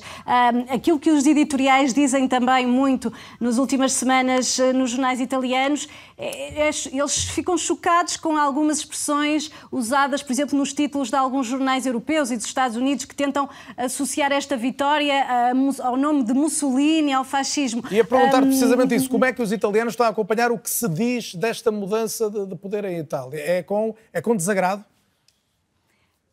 Sim, eles não, não, gostam de ver essa conotação com a palavra Mussolini ou com fascismo. Um, eles não votam um, ideologicamente, tendo em conta aquilo que disse há pouco. Portanto, é uma questão uh, prática, é uma questão de novidade, é uma questão de dar oportunidade a quem nunca governou. Agora, o programa do governo, o programa deste partido, as origens deste partido, o símbolo do partido, alguns membros do partido, ah, todos sabemos quais são as suas orientações. E, portanto, logo veremos que margem é que ah, este governo, liderado por um, pelo partido que tem muito mais votos que os outros dois parceiros, poderá fazer valer essa visão mais ah, conservadora.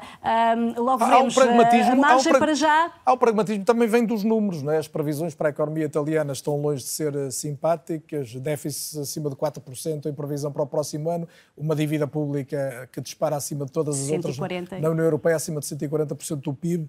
Isto, isto faz com que Meloni tenha que ponderar sempre o que vai ser a relação com a Europa, ainda para mais quando chegam à Itália, como aos outros países, os milhões do PRR. Não é?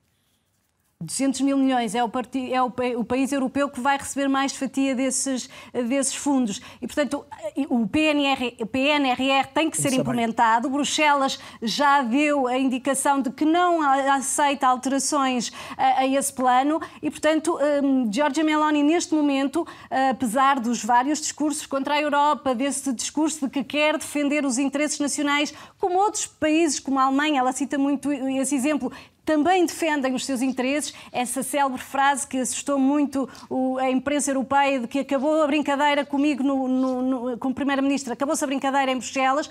Portanto, a ideia que ela quer fazer passar é que vai defender mais do que os governos anteriores, os interesses dos italianos, mas a margem de manobra de facto não é muita. Há regras europeias a cumprir.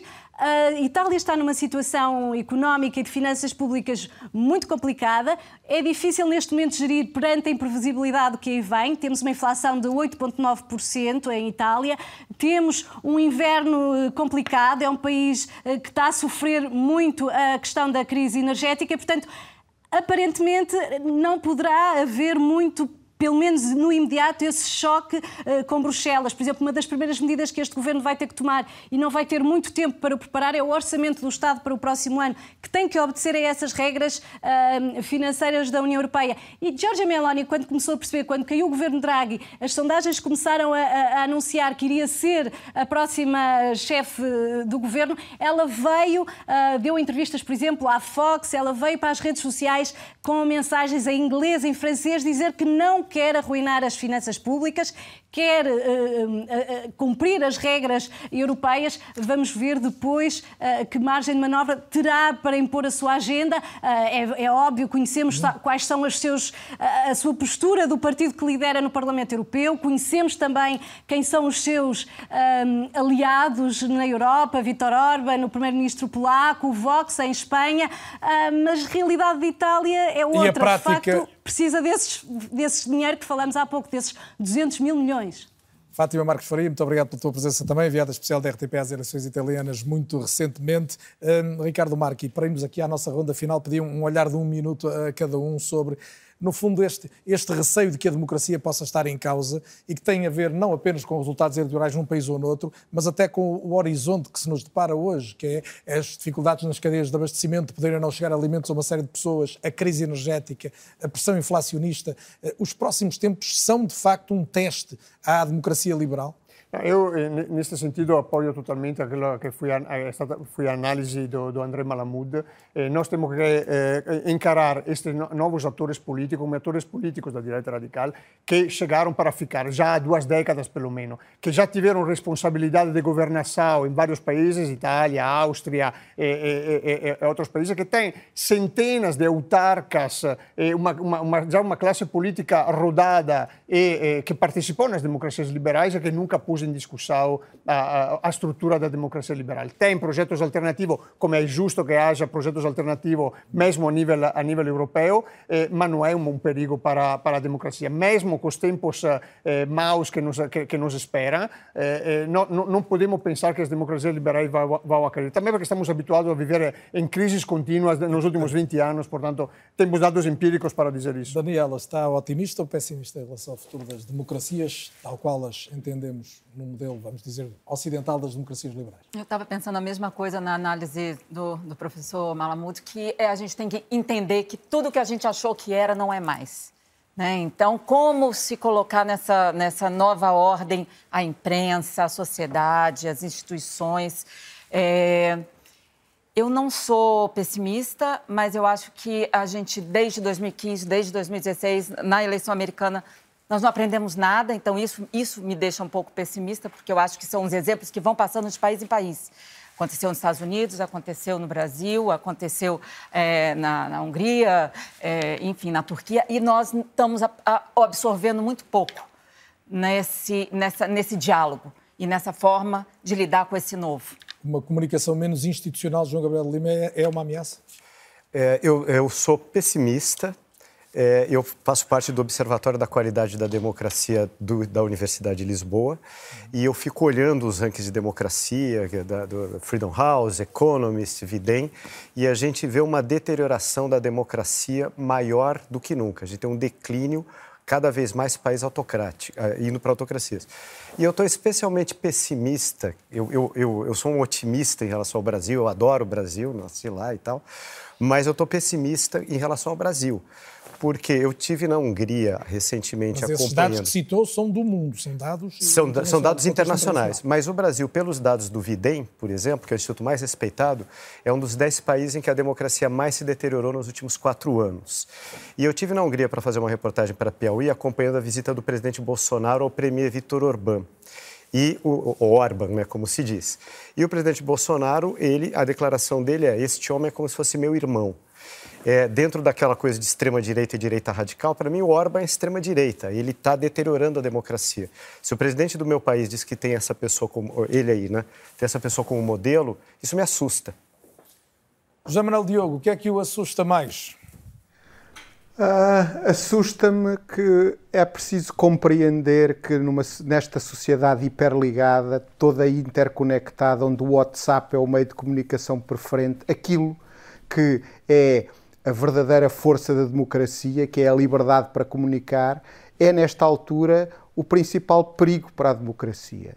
É preciso que nós olhemos para isto e perceber que qualidade de comunicação, reinventar de novo o papel do jornalismo, da mediação, da credibilidade junto das pessoas, porque se elas deixarem, se deixarem livres e se a, comunica, a comunicação não for mediada e não houver verdadeiramente nenhuma diferença entre a verdade e a mentira, aí no futuro o sistema democrático não vai ser o não vai e funcionar. Essa, e esse é o grande desafio. E essa é uma mensagem muito cara num, numa mesa de debate onde há tantos jornalistas. Caroline, tenho, tenho o final do debate para si. É, esta questão da, da verdade e da mentira é crucial. É? Conseguirmos que aos olhos das pessoas ainda haja especialistas, e tivemos aqui uns quantos hoje, felizmente, a ajudar a perceber as realidades. Exatamente. E pegando, por exemplo, no, num dos índices que o João Gabriel acabou de falar, por exemplo, o Instituto VEDEM, ele aponta que um dos problemas que a gente enfrenta no momento com relação às democracias é isso. É a questão das redes sociais, é a confusão do que, que é verdade, do que, que não é. O Brasil é uma das democracias em erosão. E pegando no que a Fátima falou com relação a, a essa questão da extrema-direita na Itália, as pessoas pensaram, ah, por que não? Já tivemos tantas opções, vamos ver agora, vamos testar mais uma essa. Isso também está relacionado a uma questão de confiança. Alguns meses atrás, a OCDE é, elaborou um relatório que interliga perfeitamente confiança nas instituições democráticas e a situação da democracia nos países, claro, que fazem parte da OCDE. Quanto menos as pessoas confiam nas suas instituições, no que, que são os papéis dos legisladores, dos poderes executivos, isso piora ainda mais a situação da democracia. Eu temo também pelo Brasil, mas eu vou me manter positiva com relação a um futuro melhor. Falamos do Brasil, falamos de Itália, falamos essencialmente também de democracia de para onde caminha este mundo eh, comum. Agradeço, obviamente, a presença de todos os que estiveram esta noite. É não é? O debate habitual das terças-feiras à noite na RTP. Tem sempre este programa disponível na grande plataforma que é a RTP Play, com destaques no Twitter e no Instagram. E, obviamente, também já sabe que de hoje a oito dias, é ou não é, volta a ser por volta das 10 da noite.